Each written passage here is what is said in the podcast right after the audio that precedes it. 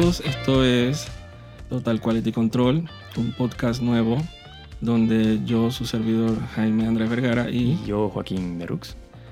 eh, hablaremos capítulo a capítulo de, de todo lo que sea, todo lo que se consuma audiovisualmente, ya sea televisión, cine, eh, videojuegos, eh, qué sé yo, música, contenidos audiovisuales, o sea, YouTube, videos, de lo que sea.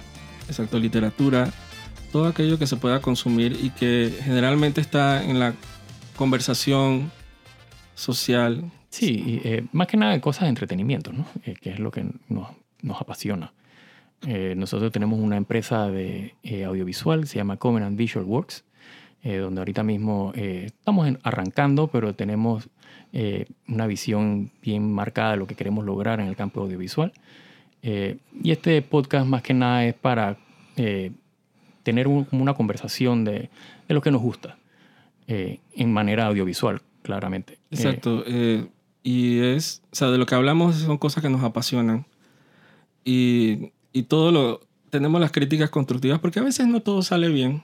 exacto. Salen bien, salen mal. Entonces, eh, nos parece interesante tener esa conversación eh, cada capítulo de diferentes temas y ver de repente qué se puede rescatar de ciertas cosas Correcto. y que y en otro caso digo qué fue lo que pasó. digo. Sí, la- las personas que nos conocen eh, personalmente eh, saben que nosotros tenemos una opinión bien marcada sobre lo que nos gusta. Eh, y de esa manera también nos gusta criticar, ¿por qué no? ¿A quién no?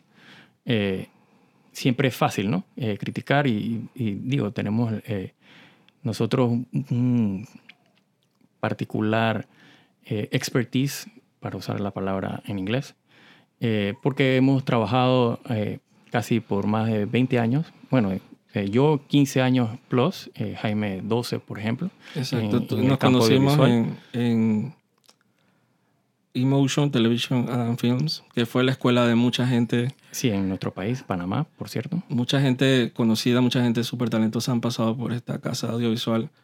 Y ahí fue donde nos conocimos, eh, yo como productor de televisión y de videos institucionales y de contenidos cortos y bueno, Sí, y yo como postproductor, eh, postproductor, eh, colorista, eh, animador 3D, lo que sea. O sea, en este país, siempre, o sea, siendo un país pequeño, tenemos que hacer de todo, ¿no? Correcto. Entonces, y como decía Joaquín, o sea, el que nos conoce sabe que podemos tener conversaciones eternas de, de muchas cosas, de muchos temas. Entonces, eh, por eso que hicimos este podcast, para crear esa conversación con ustedes. Y bueno, y la conversación creo que más importante en los últimos años, obviamente, es la pandemia y cómo ha cambiado nuestros hábitos de consumo de contenidos audiovisuales. Porque Exacto. desde que empezó la pandemia, o sea, ¿qué, qué es lo que uno hacía? Sí, no quedaba más que nada que ver Netflix, eh, eh, YouTube, eh, ver series de televisión donde sea, ver películas y con la llegada de Disney Plus y de otras marcas que decidieron sacar su servicio de streaming, o sea, ver, o sea, inclusive películas que antes eh, iba uno al cine y entonces ahora uno termina viéndolas en las casas, ¿no? Entonces, eh, de esa manera ha cambiado bastante la forma de consumir eh, el contenido audiovisual, sobre todo el, el cine, las películas, ¿no? Sí, yo me acuerdo, o sea, yo, yo tengo varios años con, con- yo creo que tú también, con la cuenta de Netflix. Creo que Netflix fue el primer streaming que salió, Sí, por lo menos en Panamá, ¿no? Sí, exacto. Que, que la gente se sus- suscribió, creo que no recuerdo, que hace como seis años. Sí, no me voy a acordar ahorita mismo. Bastantito, no, porque Orange is the New Black, creo que llegó a la sexta temporada. Y era una temporada por año y se acabó hace como dos años. Así que uno con la, con la tontería y media, Netflix tiene bastantes años. Correcto. Porque me acuerdo que la primera serie que vi fue Orange, que es una, una serie que se la recomiendo. Es, es bien buena, es un poco fuerte. Eh, de una, sobre la historia de unas reclusas en una cárcel de mujeres en Estados Unidos. Pero esa fue una de las primeras series que como que de streaming que empezó a como que a que la gente levantara la mirada y, y tomara en serio del streaming, porque la gente antes no, le, no lo tomaban en cuenta. Sí, no tenía el, el- el- el auge que tiene hoy día, obviamente, por la pandemia, ¿no? Entonces, eh, definitivamente que, que inclusive el contenido de las plataformas ha cambiado también. Eh, Sí. Y ahora o sea, entregan más películas en el contenido, en Netflix, por ejemplo, películas hechas eh, explícitamente para Netflix. Eh, y bueno, eh, de esa manera queremos conversar un poco de cómo, cómo ha afectado también el, el, el consumo, ¿no? De, de- o sea, la ida al cine, por ejemplo. Eh, cómo ha variado, eh, o sea, las necesidades de ir al cine se han, se han alterado por la pandemia, eh, pero la necesidad de consumir el contenido que uno veía en el cine no, no varió, inclusive aumentó. Porque, o sea, estando encerrado uno no tiene muchas cosas que hacer, entonces ¿qué le queda más que ver televisión y, y ver películas? ¿no? Yo, yo siempre he pensado, por lo menos actualmente, que con todos estos streaming, eh, servicios de streaming, ¿qué, ¿qué necesidad hay de tener cable? Eh, ninguna. Porque ni para las noticias. Eh, bueno, yo en lo particular yo no veo televisión eh, abierta por ej- y cable menos. Yo creo que uno de los pecados más grandes que yo puedo decir es que soy un productor de televisión que no ve mucha televisión o local, pero de la manera que yo sí la consumía hace años. Sí, o sea, ha habido como un exacto. shift a, a otro tipo de, de manera de entregar contenido, ¿no? Sí, el, el- el contenido eh, on demand, pues, como se diría. Eh, sí, yo digo, igual consumo eh, televisión de, de otros países, pues, pero, También. eh, O sea, para mí... pero no, en- no en, en la programación de que el, al día y la hora que uno se sentaba en la te- enfrente de la televisión y Sí, que, bueno, yo- viene tal programa, voy a verlo, ¿no? yo O me sea, acuerdo cuando salió Lost en el 2004, yo tenía que... no, yo no lo bajaba como otra gente como que se le hacía más fácil. Yo tenía que perseguir el horario Correcto. en AXN.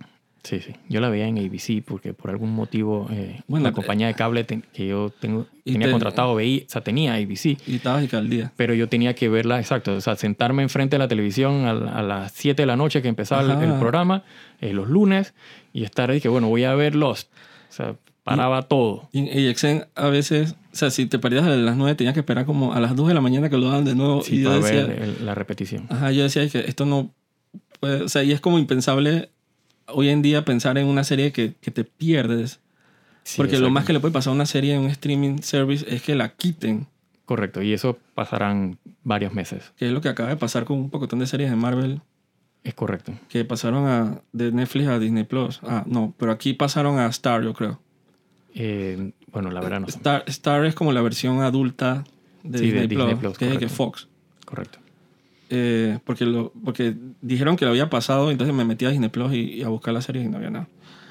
Eh, eso es lo más que puede pasar, que mi serie desapareció por- o la película desapareció por cuestiones de... de Sí, quedaba, lo único que quedaba era comprar el, el- el box set DVD Ajá. o Blu-ray para tener Pero- la colección, pero eso sí de verdad valía la pena la serie, que al final, después de 7, 8 temporadas, te das cuenta que no servía para un carajo. sí, entonces era, era, o sea, era en los 2000 eso era, otro, era otra situación, es impensable hoy en día. Tener Sí, que perseguir una serie, o sea, Sí, hoy día es tan fácil como eh, prender el- la televisión, poner Netflix y, y, y browsear el, el- el contenido y ahí está la serie. y obviamente... y digo Netflix, pero eh, me refiero a cualquier eh, plataforma de, streaming, ahora o sea, Disney millones, Plus, sí. eh, HBO Max, etcétera. Pero yo creo que fue en el 2011 cuando salió Game of Thrones. Que obviamente Netflix no existía. O sea, sí existía en Estados Unidos, pero era como un servicio de, de renta de, Correcto.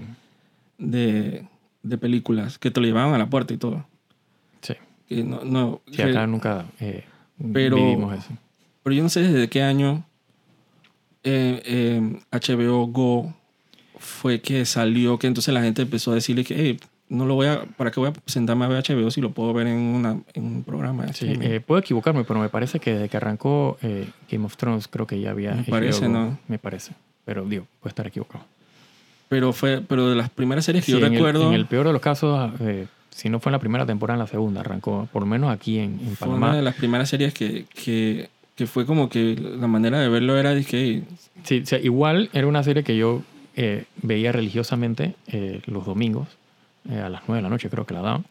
Eh, pero yo terminaba, eh, eh, o sea, repitiendo, o sea, la volví a ver en HBO Go, porque definitivamente, que, o sea, sobre todo las primeras tres temporadas, que eran las mejores, o sea, valía la pena como que volver a verla para, o sea, y eso que ya yo me había leído los libros, por lo menos hasta donde, hasta donde iban los libros en ese momento, que ese es otro tema. Eh, pero, o era algo que uno hacía con un horario. O sea, que uno se tenía que programar y tenía que decir, ok, a tal hora, tal fecha, mm, eh, no existo, voy a ver mi serie favorita. Hoy día, o sea, eso ya no existe. O sea, hoy día yo puedo no tener el... O sea, en cualquier momento yo puedo acceder eh, o al contenido, pues. Y de esa manera... eh, y, y lo curioso es que antes eran series de televisión que uno que ya de por sí estaban confinadas al- al- a la televisión, pues. Eh, hoy día pasa lo mismo, pero con películas. Eh, y entonces eh, uno se cuestiona, ¿de verdad vale la pena ir al cine para ver una película? Y, Sí. y la verdad que, eh, que eso es algo que, que quiero comentar, es que en los dos últimos años que, de la pandemia, eh, yo la verdad no he sentido la necesidad de ir al cine para ver ¿Cuál- ninguna de esas ¿Cuál películas. fue la, última película que viste antes de la pandemia? Esa es buena pregunta, no me acuerdo. Yo creo que sé cuál es. ¿Cuál? Eh, Star Wars. En Eh, Nueva York. Rise of Skywalker, correctamente. Y fiasco total. Sí. Eh, Sí, si decir- hubiera tenido la opción de verla en mi casa el día del estreno, lo hubiera, lo hubiera agradecido porque me hubiera ahorrado una plata y O sea, no para entrar en detalles, pero es como que, como que tú pensabas y que, o sea, uno relajaba al, eh, al principio de la pandemia que el fin del mundo, el fin del mundo y que la última película que tuviera era esa película. es horrible. esa, ese tema- Curiosamente, Ah. eh, eh, era el día del estreno. Ah. En, eh, yo me encontraba en Nueva York en ese momento eh, y había hecho el plan. Dije, bueno, ya que voy a estar en Nueva York, ¿por qué no ver el estreno de la última película de la trilogía nueva de Star Wars en Nueva York? Eh, me imaginé este evento, ¿no? Y nada más era yo en el cine, con otra persona sentada al lado mío que no voy a eh, ahondar en ese tema, pero eh, me llamó la atención que nada más éramos literalmente dos personas en el cine el día del estreno de una película que uno esperaría eh, iba a estar de bote en bote el, el cine, ¿no? Sí, no. Eh, y, y la verdad que eh, al final de la película me di cuenta que por qué es que no había nadie. Sí, yo casualmente en estos días estaba viendo en Wikipedia dizque el, el grossing de, de dinero de tre- la trilogía, la secuela. Ujú. Y, y así que, o sea, la Jedi hizo dinero, Correcto. pero la última película del Rise eso no hizo ni la mitad. Sí, es que, es que eh, curiosamente The Last Jedi fue el En, The Last Jedi. Ese antes de la pandemia, no hay excusa de que, que por Exacto. pandemia, que, que el box office eh, se afectó, no hubo excusa. Eso fue antes de la pandemia. Exacto. Es más, eh, diciembre, eso salió en diciembre. En la película estaba empezando la pandemia, porque para eso ya estaba ya como que un, un rumor de que Sí, había algo rumor, sucediendo en exacto. China. Era un rumor, exacto. Y empezó como el calvario del 2020, con- iniciando en enero con lo de los incendios de, de Australia. Ay, Dios mío. Ajá. Los, los pobres canguros ahí y los koalas incendiándose. Y tú me dije, wow, ¿qué puede ser peor? Pan, pandemia. La última Exacto. película que yo vi la pandemia, antes de que empezara, empezara la pandemia era. ¿cómo? ¿Cuál era? Parasite. Ah, buena película. Ajá, es buena. Yo tengo mis comentarios. Pero bueno, eso lo podemos comentar en otro, Sí, en otro podcast. ajá, Otro en, otro, en otro capítulo. Ah, pero buena, muy buena. Sí, es una película que eh, yo categori- categorizaría como vale la pena ir al cine a verla. Total. Y, y si tengo detalles con ella, son detalles que, que es como que uno se sienta con el, con el guionista, el director, y nada más como para que explícame por qué cogiste esta ruta, nada más para saber. No es Exacto. que esté mala, es buenísima. Exacto, exacto. Se llevó todos los premios del mundo. Sí, sí, merecidos. Y creo que la vi, creo que en Panamá salió en febrero 2020. Y, y ya en marzo, digo, obviamente.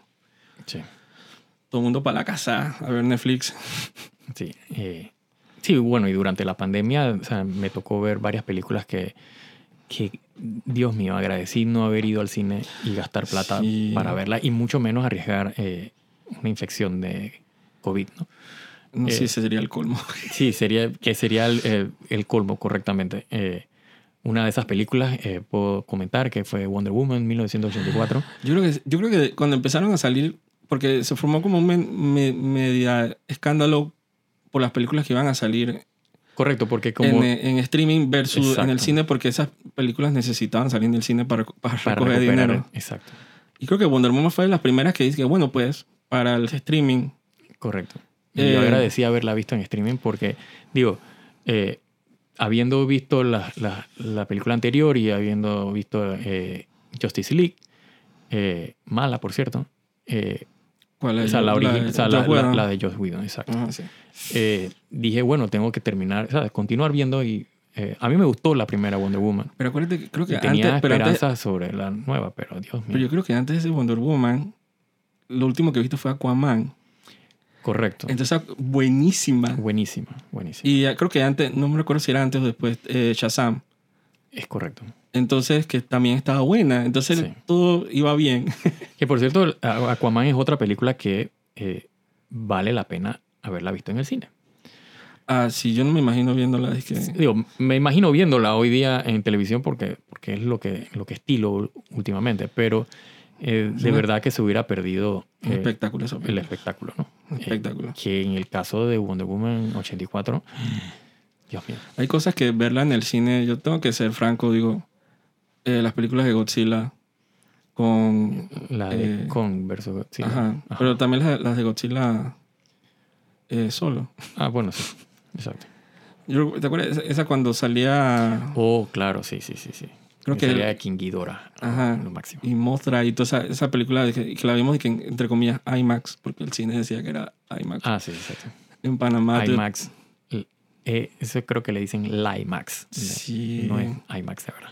Porque yo, yo fui una vez a una pantalla IMAX en... ¿Dónde fue? En Las Vegas, en Nueva York. Y eso era IMAX. Correcto. Curva y todo. O sea, era un formato totalmente diferente. Pero, pero la pantalla era grande y esa película... Sí, La eso, es una película que, exacto, también vale la pena haberla visto. en el Eso cine. hubiera sufrido un poco en streaming. Digo, la pueden ver en streaming, pero... Pero no... La verdad es que, que ese tipo de películas se aprecia más. Entonces, la esperanza de Wonder Woman 84, yo estaba full engañado. Sí, engañadísimo. Eh, no, y, y yo tengo que admitir que mientras la estuve viendo, o sea, a medida que la iba viendo, yo eh, la disfrutaba como quien disfruta una serie, o sea, una película de televisión, que uno no tiene ni un gasto emocional alguno, con la, con la película, ¿no? Uno está eh, echado en la cama viendo la película en la televisión y uno va, bueno, termina la- las dos horas de película y uno dice, bueno, terminé mis dos horas de película y, ok, Eh, después en retrospectiva, eh, me di cuenta que era una película que no servía para nada, literalmente. Eh, son de esas películas que tú dices cómo esto fue aprobado. ¿Quién aprobó este guion? ¿Quién dijo, ok, eh, esto está bien? Eh, y le dio el go. Sí, es. Es. O sea, es, es como una experiencia totalmente diferente ver una película y, y poco a poco te vas como que. eh, realizando de que lo que como que se está poniendo malo y que no es lo que Correcto. esperaba y es, Y, es y que, un- y que no va, y que no va a ponerse bueno en ningún momento. sí, O sea, todo va en picada. ah sí eso no ese, ese avión no no no coge lo- o sea, que curiosamente ese es un tema en esa película con los aviones, etcétera. oh sí entonces y de los trailers se veían bien Sí, sí, sí. Bueno, eh, curiosamente, eh, hace un par de días eh, regresé al cine para ver una película nueva que se acaba de estrenar, la de Batman, y me pareció que lo hubiera preferido haber visto en mi casa también. también pero es que a partir de Wonder Woman o sea fue como que yo ni siquiera recuerdo haber visto una película que, que fue streaming que decía que wow qué película más buena porque salieron las de Marvel Ujú, eh, Eternals y Shang-Chi y creo que otra ah Black Widow Correcto. que creo que pues cuando salió Black Widow ya te estaban diciendo y que creo que los cines empezaron como a abrir Sí, ya decían y que ok, los primeros meses irá en el cine en exclusiva, eh, pero después te las tiramos. en- Ajá, en que este. puedes ir al cine. Entonces son películas que la verdad es que... mm, Sí, o sea, hay. O sea, es un tema eh, de guion. O sea, al final no saben. Aparte que digo, tienen sus políticas eh, sociales que quieren eh, meterte hasta por donde te quepa, eh, que terminan dañando el mensaje o, o- o la intención original, o sea, del, del- de la fuente original, pues, de de donde salen las, las películas, ¿no? Porque que todos sabemos que, bueno, estas vienen de cómics. Eh, y bueno, uno se da cuenta que, bueno, ¿qué estoy viendo? O sea, sonsa. son sonzas malas. Eh, o sea, sí, hay toda la plata del mundo gastada, o sea, botada, eh, y al final como no la recuperas, tú dices, bueno, ¿y qué esperabas, no? Eh, o sea, como que no sé dónde saltó la parte política del, eh, de los estudios, de, de aprobación de presupuesto y demás, y, y- de lo safe, ¿no? Porque quieren, quieren recuperar la inversión, pero no se quieren arriesgar. Entonces, agarran estos guiones malazos que no sé de dónde los sacan, estos escritores que no sé de dónde salieron, eh, y se sacan con unos inventos, Dios mío, quieren inventar la rueda de vuelta, eh, cuando era tan fácil eh, hacer una transposición de los cómics en pantalla. Eh, y les hubiera ido mucho mejor porque para lo que, para, para lo que eh, tuvimos, pues, o sea, la película que terminaron haciendo, hubiera preferido o sea, un retelling del cómic, tal cual. Eh, por más que quieran decir que, bueno, eso ya lo vimos, pero, hey, o sea, si vas a entregar porquería, prefiero algo que ya está probado. Sí, porque. eh, y viniendo de, de, obviamente, de Avengers, de, Oh, claro. de. Infinity War Endgame. O sea, que este era como el inicio de la fase. Bueno, el inicio de la fase fue WandaVision.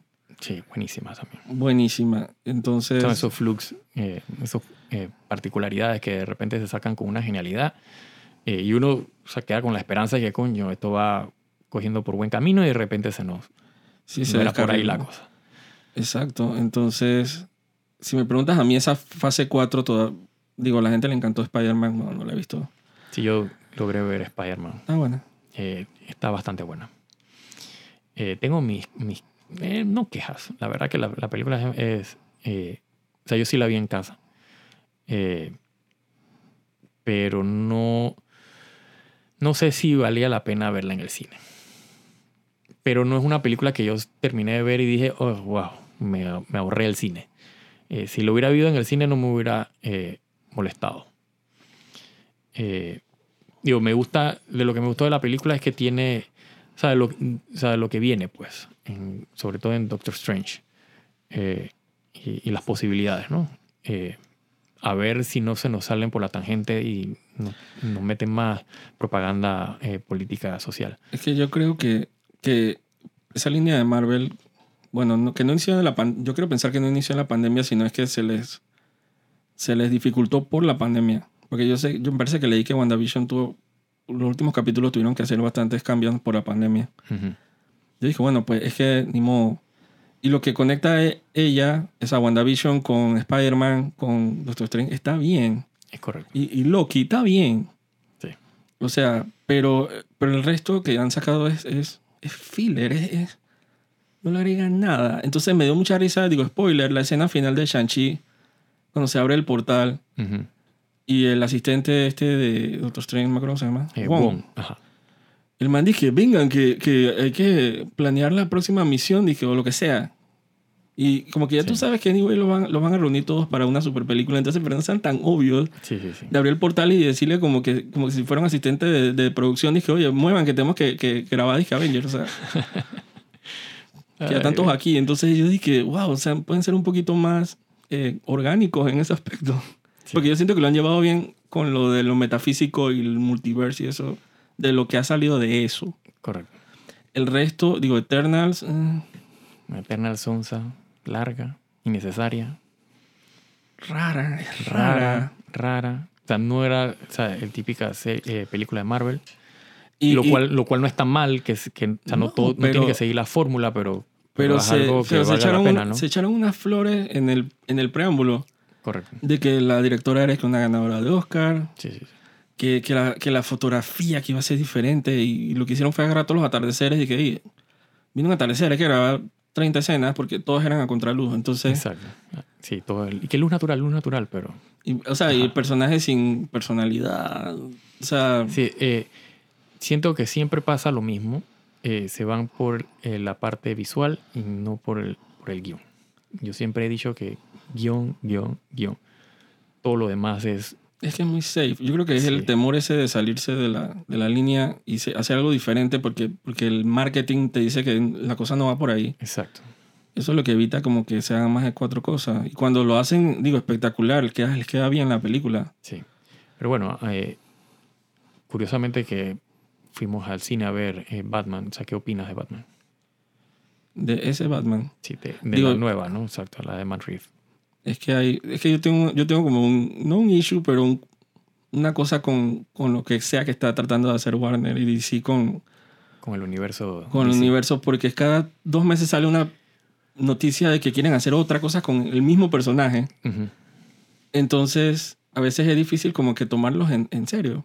Porque, Sí. porque es como que a mí me hubiera gustado que siguieran eh, después del- de, la... Porque esa otra cosa que nos dio la pandemia fue la, la, Así, la de Zack Snyder. Lo de, Snyder. eh, eh, sí, lo de Snyder Cut, disque de Justice League, a mí me encantó. Sí, sí. Se notaba a leguas que eh, la, la que tuvimos originalmente era, Sí, o sea, una- era una abominación de, de, de director que no quería nada que ver con la película no, y el abu- estudio que quería poner su... no, y hasta abusó de los actores. Sí, ah, una- es otro un escándalo tema, con... sí.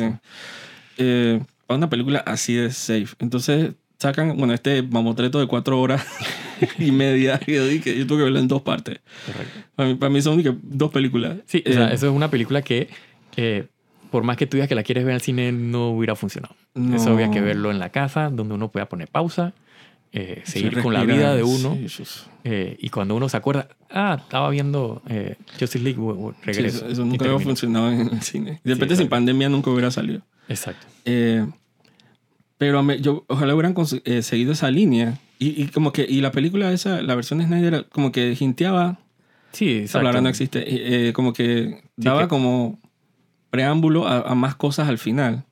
Sí, al final, al final quedó en nada, ¿no? Eh. Entonces el universo está eh, fracturado porque entonces viene película de Aquaman, que todavía está en el universo de Snyder. Ajá, Eh, está, pero entonces Shazam, que todavía está. todavía, pero entonces sacan otras cosas que entonces no están, Exacto. que son dije one-offs, dije Joker, Sí. que, que no me gustó la verdad. A mí sí me gustó, pero bueno. ¿En serio? Sí, a mí me gustó. La de Joaquín Phoenix. Sí. Pero, ok. Pero la, la película en sí no. O sea, no sé cómo explicarlo. O sea, o sea, me gustó el concepto de lo que querían eh, eh, plantear con el personaje. Eh, y, y claro, toda la parte eh, del mitos de Batman y de, y de Gotham. Sí, es verdad, es verdad. La película de Joker de Joaquín Phoenix es buena, es buena. Lo que pasa es que era el tema que yo te decía de, de DC que está tratando de hacer este multiverse, Correcto. de, de irse por varios caminos. Entonces, yo era uno de los proponentes que, que Ben Affleck siguiera de Batman, pero bueno, no, no sucedió. Eh, hubo, se tomó otro camino, él como que se desilusionó, como tú una vez me comentaste. Sí, o sea, el- el- de hecho la película esta de Batman que, que salió recientemente se suponía que iba a ser Ben Affleck. Eh, pero bueno, por cuestiones de, de- de estudio o, o- de él mismo, de Ben Affleck, eh, al final decidió no participar de la película porque no, o sea, no, no llenaba sus expectativas. Eh, pienso yo que más que nada es por su desilusión de, de- de la crítica de Batman vs. Superman y de, y de Justice League, de Joss Whedon. Sí, él como que se desconectó de eso. Sí, se desconectó y dijo, nada, esto no es para mí. Eh, eh, y se- simplemente se salió, pues no, no quiso más. Entonces, Matt Reeves terminó recasteando al personaje y, y buscando a, a Robert Pattinson. Que, no, que no es que lo hizo mal. No, o sea, el- el- o sea, a mí me parece que la puesta en escena de Robert Pattinson como Batman eh, o sea, fue, muy, o sea, fue servicial. Exacto. O sea, o sea, si a eh, mí me no tengo preguntan... quejas de que "Ugh, Ajá. ese, no, ese no es Batman. No, para nada. O sea, me parece que o sea, visualmente la, la hacía, pues. Eh, mi tema en esa película muy particular es con Bruce Wayne. Eh, que, que el tema este o sea, estaba muy grunge, muy emo, para mi gusto. eh, que puede ser definitivamente porque esta película está en el Year 2 de Batman. eh, como Batman. Y el, pero no sé, siento como que no, no ameritaba o sea, ese drama de él, de, de la muerte de sus padres. Siento que, o sea, habiendo pasado hace 20 años, como que no, no me Exacto, sustentaba ese look de, de, de que no me gusta nada y que todo me cae mal y que. O sea, no le compré el, el Bruce Wayne. Es que yo siento que este Bruce Wayne, digo, fue como, para mí fue el menor de los problemas de la película. Digo, la película no es ofensivamente mala, que hay películas que uno siente que, que son tan malas que uno se siente atacado personalmente. Sí. Digo, podemos dar tantos ejemplos, pero eh, yo tenía como expectativas, pues, y de hecho lo- los reviews en internet están, no, no son malos, pero yo, yo tenía una expectativa de, de poder sacar a, a- a Batman de este cliché de que de lo dark que debe ser la mitología de Batman cuando en realidad eh, hay que meterle dos pizcas de, de campines y tres pizcas de y dos cucharadas de, de no te lo tomes tan en serio porque eres un Sí, Man. al final eres un dude eh, disfrazado de murciélago eh, y- corriendo por las calles y, haciendo y- qué. y ese como que el edge y, y el Sí, sí. que desde, y desde los tiempos de Christopher Nolan, cuando empezó con Batman Begins, y digo que ex- estalló exponencialmente con la, con la secuela, con el Joker, que es, Sí. digo, eso fue, el man era el ídolo Edge, Correcto. Lord del, del planeta. Yo siento que ese no era el camino que yo sentía que Batman debería seguir. Eh, Especialmente porque hay películas de Batman que son buenas. Sí, o sea, eh, o sea, para mí, digo, uno de los clásicos y, y todavía no ha sido superada, Batman Returns, eh, con eh, Michael Keaton y, y dirigida por Tim Burton. Eh, o sea, es, es, es ese balance entre lo campi y lo, y lo, y lo dramático pues, de- de- del personaje eh, está en su punto. Exacto. Y, y todos los actores en esa película, eh, Catwoman. o sea, Catwoman de Michelle Pfeiffer y, Lo siento. y, y Danny DeVito como, como el pingüino.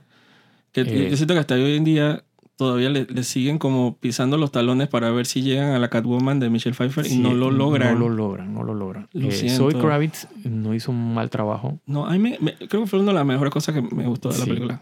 Eh, Ella, y, y pues. curiosamente, digo, en, en la película o sea, hacen un homenaje al, al- al tema de Catwoman de, de, de Tim Burton eh, cuando salía ella, pues.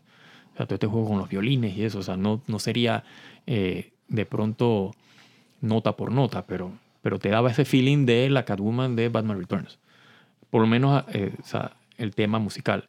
Eh, que eso, bueno, eso es otro tema con la película esta, que el tema musical de, de Michael Giacchino, que el tipo tiene todos los años del mundo y yo siento que pasó agachado en esta película. Sí, pero mira, ¿te acuerdas? Yo creo, porque fuimos a verla esta, digo, las primeras películas, la primera película que veo desde que inició la pandemia del cine, Ujú. Eh, que la fuimos a ver y que yo te comentaba que yo sentía como que él, parecía que fuera una orden que le dijeron de que nada más ame este tema. Sí. Pero entonces yo leo en internet eh, entrevista con el compositor y dice que él, él nunca se había sentido tan libre como en esta película. Y entonces yo digo, pero entonces, ¿qué pasó? Sí, yo, cuidado que ese fue el problema. Se sintió tan libre que dijo, eh, esto es todo lo que necesito O sea, hacer. Es que el artista al final siempre es medio, medio raro, ¿no? Eh, o sea, ahí le faltó eh, la mano del director y decirle, no, no, no, no. O sea, vamos a meterle más cariño a esto. El que, el, que, el que ha visto la película sabe a qué nos estamos refiriendo. Es, el tema ese de todo que lo usan. Sí, es que el problema Pam, es que pam. es en toda la película. Y la película es larga, tres horas, eh, de el mismo tema. Ahí me sacaba. Tan, tan, tan. Llega un momento que tú dices, ya basta. Me sacaba igual que, que el tema de Wonder Woman en la versión de Snyder de Exacto. Justice League, que era, que era la, la, la- la Sí. salomadera que El- se formaba cada vez que ella hacía, parpadeaba, Exacto. movía el cuello. Sí, se toma muy en, serio el, el, el leitmotiv y entonces di que para cada momento, cada cuadro que sale el personaje, tiene a las tipas eh, gritando. Sí, atrás, ¿no? gritando y, y- y aullando. Yo dije, ¿qué está pasando? Sí, Entonces, se- Sí, o sea, al final la, la audiencia no es tonta. Eh, no tienes que remarcar en cada frame de, la, de que sale un personaje el tema del personaje para decir, hey, aquí está el personaje. Digo, sí, lo, lo estoy viendo. sí, es el tema de Wonder Woman. Exacto. Eh, hay que ser un poquito más eh, eh, cariñoso con la, con la música, ¿no? Y, y- y- y tener un poquito más de, de autocontrol. Que yo Sí. siento que ese es el problema que pronto tuvo el, el- el- compositor este, como no tenía ese autocontrol, él dijo, me voy y esto es lo que voy a hacer, nada más voy a hacer esto. Pues, o sea, nadie lo, como que lo frenó, le dijo, no, no, no, no. Vamos a, a hilar mejor la historia, vamos a, a usar más silencios, vamos a, no sé, o sea, no bombardear a la gente con el mismo tema una y otra vez. Exacto. Eh, bueno, en fin. Pero creo que, porque a veces ya, digo, de, de todas las películas que hemos visto en la pandemia, eh, que el 80% no han sido, o sea, se puede contar con, con las- los dedos de una mano y sobran muchos dedos. Las películas buenas Sí. que han salido, de hecho ni se me ocurre ninguna. La única película buena que ha salido durante la pandemia, bueno, que yo considero buena que haya salido durante la pandemia, eh, Dune, Ah, sí. eh, Total. que fue para mí, o sea, yo no la vi en el cine, o sea, debí haberla visto en el cine. Eh, es una de las películas que vi en mi casa y dije, hombre, debí haberla visto en el cine. Exacto. Eh, y aún así la disfruté eh, como nunca. Yo soy fanático de Dune.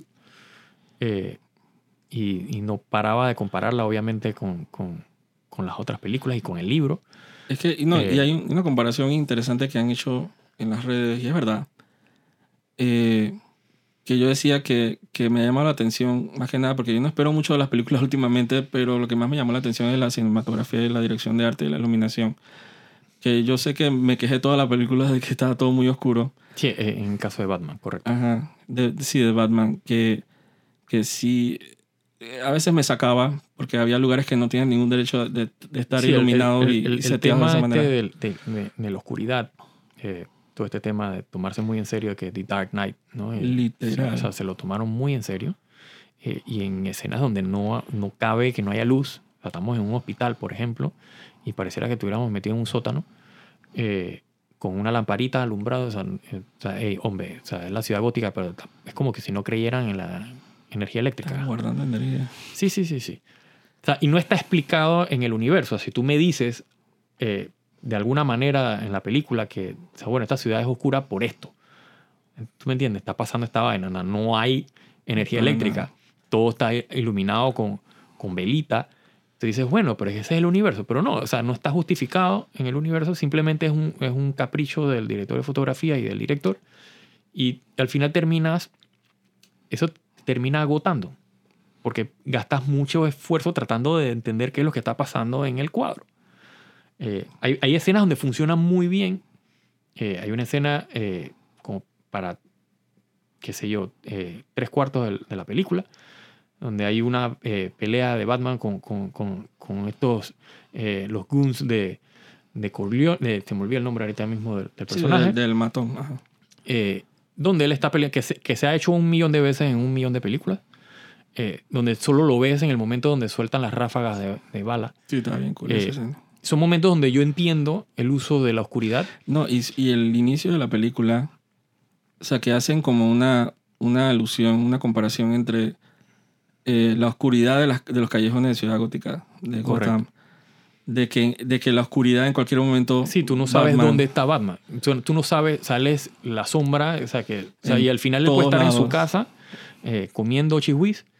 Eh, eh, y, el, y tú piensas que el tipo está en la sombra que te está correteando. Pero es que esa es parte del, del- Sí, de lo sí, que es Batman. Está, estaba bueno porque O sea, se ese sentía como el, el exacto. peso de, Del del- personaje. de la labor que él ha hecho en, Exacto. en- dentro de la historia, ¿no? Exacto. Buenísima. Que, que curiosamente, digo, en el caso de, por ejemplo, el universo de Christopher Nolan, eh, es lo que a mí más me gustó de Batman Begins. Y por cierto, es la única película que me gustó de la trilogía esa. Me va a caer todo el mundo encima. Eh, sí, me gustó la actuación de Heath Ledger eh, como Joker, esa magistral, nadie se lo gana. Pero la película nada que ver. Eh, y entonces, pero en Batman Begins, o sea, todo el, el tema de que Batman está en las sombras, de que tú no lo ves, tú no sabes quién te va a atacar, o sea, me hace sentido. O sea, estamos hablando que tienes un personaje que está disfrazado de murciélago, o sea, que tiene cachos. Sí. Si yo lo veo a, a plena luz del día, mi primera reacción es reírme o decir quién es este loco. Por más que me entre a golpe, yo no, no me va a dar miedo. Sí, como que es como ver un vampiro durante el día. Exacto, no me va a dar miedo. No ¿Qué voy a sentir ¿Qué hace ahí? Exacto, no voy a sentir el, el, el, el- el, el dread de que hay esta entidad que no sé quién es. O sea, como decimos acá, el cuco. ¿Tú me entiendes? Que si hago el mal, me, me, me va a castigar. Que me está observando. No sé en qué momento va a salir. Pero si yo lo estoy viendo y es un dude, o sea, vestido de, de- de- de disfraz de Halloween, o sea, ¿cuál es, o sea, dónde está el peso? Y de día, ¿no? y de día, exacto. Entonces, ese juego de la oscuridad del personaje que está en las sombras ¿verdad? me parece eh, acertado. El tema está en que, digo, no puedes abusar ahora que todo está a oscuridad porque, o sea, Sí. Yo, yo me porque también le quita el mérito de, eh, del personaje de ocultarse en la sombra. Si todo es sombra, no tengo que ocultarme. No me tengo ni que disfrazar de, Oh. de- de murciélago. Pero en esta película, o sí tenía lugares donde esconderse porque todo estaba apagado. Exacto, te puedes esconder en cualquier lado. Puedes estar al lado de la persona y no te ibas a dar cuenta porque Literal. no hay luz. Supongo que le funcionaba a él, pero era absurdamente oscura. Pero en el fondo lo, lo respeto. Era como que entendí la intención, no sé si fue efectiva, pero entendí la intención de, de que aunque sea tiene una, un norte, una dirección, de, Sí, que, sí. de que el look de nuestra película y, y probablemente de una trilogía que, que obviamente lo van a continuar, eso es el- el- la intención, de que la, o sea, la identidad visual de, de esta saga nueva va a ser esta. Y, yo, y eso yo lo respeto. Que, que haya sido efectiva, mm, Sí, yo siento que, que o sea, la intención era buena, el delivery le faltó. O sea, pudieron haber sido un poquito más comedido. comedidos con el juego o sea, de la luz y la sombra. Eh, porque digo, o sea, parte de la sombra, para que haya sombra necesitas luz. Pero si todo está en sombra, O sea, es que literalmente, o sea, me- la película me costó dos centavos porque no muestro nada, todo está oscuro. Y eso que estábamos, o sea, ni siquiera dije que, bueno, la vi en mi casa, que Exacto. Estamos en un cine Estamos apagado. Donde, donde, se supone deberías ver la película. O sea, Exacto. el, el que hizo la colorización de la película, el color grading, la hizo para que la vieras en el cine. Eh, y literalmente yo no veía, o sea, la mitad de la película me pasé tratando de descifrar qué es lo que estoy viendo. O sea, la película no, no tiene eh, rango dinámico. Eh, sí, es, el, es- ese es el término. Eh, o sea, es todo oscuridad, todo momento, desde que arranca hasta que termina. Eh, los, los momentos de mayor claridad al final eran ocasos y amaneceres. O sea, era literalmente no hay luz. Pero de que amaneceres de que 4 de la mañana. O sea, todavía no ha salido el sol. eh, y atardeceres de que 6 de la tarde el sol ya se fue. O sea, nada más está el blue hour. Eh, y entonces, sigue, sigue registrando oscuridad. Pues. Entonces, yo siento que eso es lo que le faltó más rango dinámico, o sea, escenas de, o sea, no tiene que salir eh, Batman en las escenas de mayor luz, eh, pero inclusive, o sea, eh, Bruce Wayne también está metido en esta oscuridad. Y yo puedo entender si el personaje se pasa todo el día en la noche. O sea, hay un juego bien interesante de- de- del personaje, de que cuando sale en la mañana del día, el tipo literalmente no puede ver. Eh, tiene que usar lentes oscuros eh, en el desayuno cuando está con Alfred, porque o sea, hay mucha luz en el ambiente. O sea, yo entiendo la intención de lo que querían lograr con la película, eh, pero siento que se fueron muy, o sea, se lo tomaron muy en serio sí. y te termina agobiando. Por lo menos a mí me terminó cansando. Y volvió, son tres horas de, ¿sabe? Que inclusive dentro de la oscuridad, o sea, debes poder ver cosas.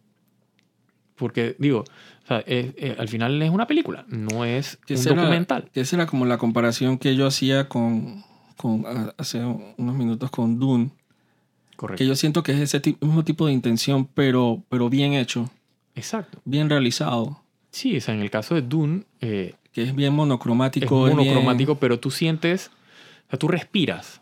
Eh, o sea, hay, hay, hay momentos, o sea, hay, hay- juegan, digo, es otro director de fotografía eh, y otro director y es otra, otra película totalmente diferente. O sea, no, no, uno no puede comparar Batman con Dune, eh, temáticamente hablando. Eh, pero sí, el juego, o sea, de- el- o sea, la dirección de fotografía es, es muchísimo mejor. Eh, porque, o sea, teniendo los dos una intención clara de lo que querían lograr, o sea, uno lo logró mejor que otro. Eh, y, y- y definitivamente son películas, eh, o sea, que una obviamente es, o sea, en el espacio, eh, o sea, en otro planeta, eh, muchos más efectos especiales, eh, o sea, digitales, eh, que, que Batman, eh, que tampoco ahora Batman tiene que ser, eh, o sea, todo CG, pero siento que, digo, o sea, debieron haber jugado más con la dirección de arte, o sea, más el contraste de, de luz. Bueno, casualmente eh, me enteré que ellos usaron la misma tecnología de pantallas que usa la gente de Star Wars en Disney Plus para grabar la- los backgrounds. Que en vez de ser un chroma key es una proyección Sí, una proyección de, de- de un render 3D, que, ajá, o sea, que- en tiempo real. Exacto. Que yo no lo noté en la película, mira. No, no sé. no. Digo, probablemente eh, parte de esa oscuridad eh, viene de eso. También. No, por lo menos la- las escenas de, de Catwoman con Batman en los atardeceres, Ujú. cuando están como en una azotea. Ujú. Eh, estaba viendo el behind the scenes y sí, sí son, no es chroma key, es literalmente lo que están grabando, es una pantalla con Sí, sí. el background del atardecer de la ciudad. Entonces, digo, y como vimos al final de la película, obviamente, si le va bien, tiene un futuro, Claro. entonces, Aquí mi- mi- o sea, lo importante es, fuera de, de, de toda la parte de producción, es qué tan, eh, qué tan loco nos vamos a ir con una segunda película. Porque ese, o sea, lo hemos discutido ya eh, anteriormente y, entre nosotros hemos hablado bastante de, de lo campi y de, de lo que, o sea, el, el, balance ese entre, entre lo ridículo que a veces es Batman y sus villanos. eh, cuando te vas muy serio, muy realista, terminas haciéndole... eh, o sea, no, no puedes usar a los personajes. O sea, tienes que eliminar ciertos personajes porque ya no pierden validez. Eh, yo me imagino que en la siguiente película eh, o sea, aparecerá el Joker. eh, hacen un hint al final. No, realmente no un hint, ¿sabes? El Joker eh, hablando con, con el Riddler en, en Arkham Asylum. Que, digo, yo no me quejaría si la siguiente película es enteramente Arkham Asylum. Digo, ojalá. Si, si, si, si hicieran algo como el videojuego de Batman eh, de, de Arkham Asylum, sería formidable. Sí, la verdad es que yo, o sea, como conclusión, yo, o sea, cuando creo que en abril sale en streaming en HBO eh, Plus, sale The Batman, yo recomiendo que la vean, véanla. Sí. Eh, fórmense una opinión, es interesante verla, no, no les va a cambiar la vida, pero, Correcto. Pero es interesante verla y analizar y ponerse a pensar que por qué tomaron ciertas decisiones que tomaron, que es más o menos lo que hemos hablado el día de hoy. Y si quieren consumir algo que se lo recomiendo totalmente, que es como un giro totalmente efectivo de la mitología de Batman, vayan a jugar los juegos de Arkham, Sí. que es un- una, una muy buena referencia que todavía no entiendo que por qué no simplemente se copian de eso. Sí, eso, esa es otra cosa que yo siempre he dicho. eh, no solo los videojuegos, sino eh, Las series la- animadas. Las series animadas, que yo siempre las he considerado más. Tienes un storyboard animado, Ya están o hechas. sea, literalmente agarra frame by frame y lo filmas. Cópiate. Cópiate. Entonces, o sea, para sacar porquerías es mejor copiarse. exacto. Yo no estoy diciendo que esta película es una porquería, para Una nada. porquería, Pero es Pero un extraña. ejemplo de, de cuando tú puedes, ¿sabes? ¿Qué puedes hacer con una película cuando o sea, hace las cosas bien? Exacto. O sea, referencias hay. Y, y casualmente en HBO Plus eh, está, creo que todo, casi todas las series, las películas animadas de Batman. Correcto. Entonces es interesante como que echar atrás y ver adaptaciones de Batman que de verdad son, son bien exitosas, ¿no? Así que bueno, llegamos al final del capítulo de hoy. Espero que nos puedan acompañar la próxima semana en otro capítulo donde vamos a analizar otro tema que quién sabe puede ser eh, tele- más televisión, puede ser literatura, videojuegos, música, en fin, cualquier cosa que podamos como eh, ver y, y cómo es y analizar y, y hacerla con el microscopio, con la lupa. Exacto. Así que bueno, síganos en las redes sociales, a Covenant Visual Works. Eh, vamos a estar subiendo contenido eh, constantemente, así que cuídense y nos vemos en la próxima.